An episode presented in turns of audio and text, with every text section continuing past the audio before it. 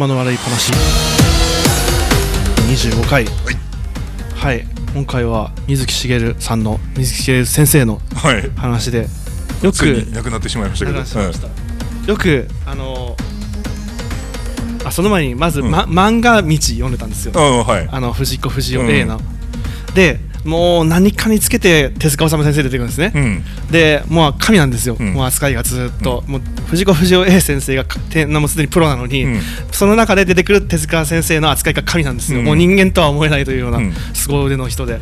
でその中にあのなんか藤子不二雄の2人に、うん。なんかどんなになんか依頼されても好きなものだけ書き続けなさいっていうのがあって、で好きなものだけもう僕も好きなものだけ書き続けてるからどんなに徹夜が続いてもこうやって漫画を書き通せるんだっていう風なうん。話があって、うん。それに対する反応として、うん。なんかそうは言うけどさって言って水水木先生のうん。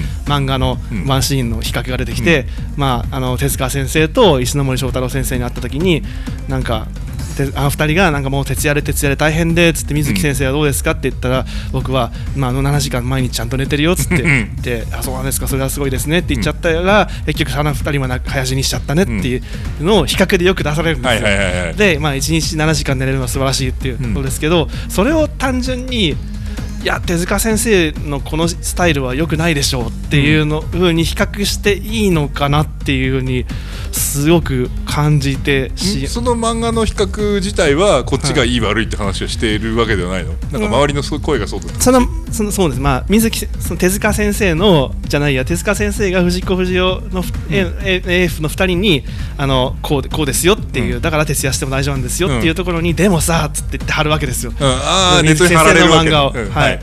ででもあの二人はこうなっちゃったじゃうんんっていうのを出すときに、それは長生きできるのはすごく大事だけど、その毎日淡々とうん。7時間寝て、漫画ができれば描きたくないんだけどってよく言ってる言ってるんですね、水木先生のインタビューで、本当は描きたくないんだけど食いて食っていくためにはしょうがないって言って、何度でも同じネタを使い回したいって言ってるのと、あの手塚先生のなんかアイデアなんかバーゲンするするほど、路上で売るほどいっぱいあるって、でもか書く書き終わる時間がないんだって、うんうんもっともっと書きたいって言って、で病床で亡くなる寸前も書かせてくれって言ってうん。言うんですよね、それそれをそういうふうに比較比較していいものかって すごくあの比較をよく出てくるんですけどこの2つの比較が出てくるんですけど、そのためにいやーそれどっちが正しいとかそういうふうに断言していいのっていうふうにうん。明らかに断言して出てくるんですよね、うん。水木先生が正しいじゃんっていう,、ふうに言ってでもこれってやっぱり流れとして今の昨今のブラック企業批判とか、はいはい。残業サービス残業、うん。ね、批判っていうことと直結してるから多分そうなるんでしょうけど、うん。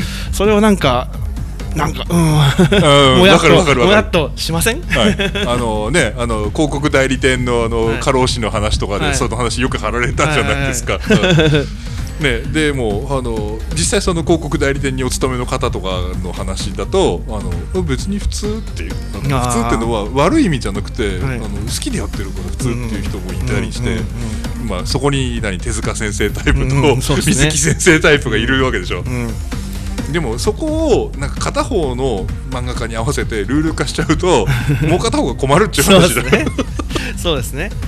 そのブラック企業批判の話も、うん。そういうふうに好きでやってるんだからいいじゃんっていう上の人のやり方を、うん。新入社員をこき使う、ん。なんか正当化に使わないでくれよっていうことがあるな基本的にあるんでしょうけど、漫画界全体が一つの企業だとすると、うん。手塚先生みたいなやり方を基本にされると、うん。漫画家は早死にしねすりろって言ってるようなもんだよねってなっちゃうってことなんでしょうね、うん。まあ、そうするとすっきりしますね。ね。うん。まあ、その通りだなと まあまあちょっといきなりそんなまっとう話しちゃったけど、はい。でもこれちょっと僕が言いたいことは続きがあって、はい。でその何やりたいだけバンバンやればいいじゃん派と、はい。あの適度にやって適度に過ごしていこうよ派が、はい。だってこれが社内でバランス取れるような働き方がうまくあったら、はい。それはそれでいいんですよ。そうですね。でそれを制度化するじゃない、はい。例えばあのフレックス制度を認めるだとか、はいあの別にポイントからエグゼンエグゼンプションとかでどんだけ働いてもいいよっていう話を取り入れたとしても、その制度を悪用してできるだけサボりたい人種が出てくるわけじゃないですか。そうですね。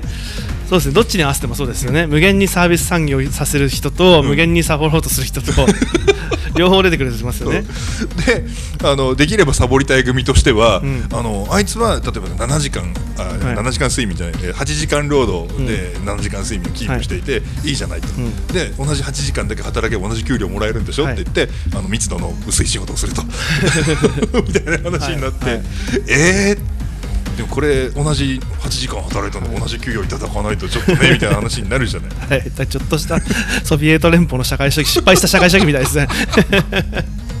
そう。それが分かってるから、はい。あのだい大体みんなの能力主義成果主義とかに従るんだけど、はい。はいでもそればっかりやってると、はい。みんなが手塚治虫になれの世界も近づいてくるという。そうですね、あと大体にしてその成果主義にすると成果を正しく評価できないというか、うんうんうん。そこもまた難しい話なんで。なんかこの制制度バチッと決めるべきだ、うん。固まった制度1個だけあってそれに我々はずっと乗って安心すればいいんだみたいな感じが世の論調とかニュースとかで流れる話なんだけど、うん。すごい俺俺は揺れて当たり前だと思うあそうです揺れますよね、でもでも揺れて当たり前っていうと決まりがないんで、あのやっぱりその揺れを揺れていいんだったらこっちにしようよみたいな 出てきちゃってで調査庁はいかなくなるという、これがバチッと決まらないところがねもうもどかしいんだけど、そうですね。そういうもんだよって分かってよって言っても分かってもらうにはすごい大変だし多分分かってもらえないと思うんだよねこれね。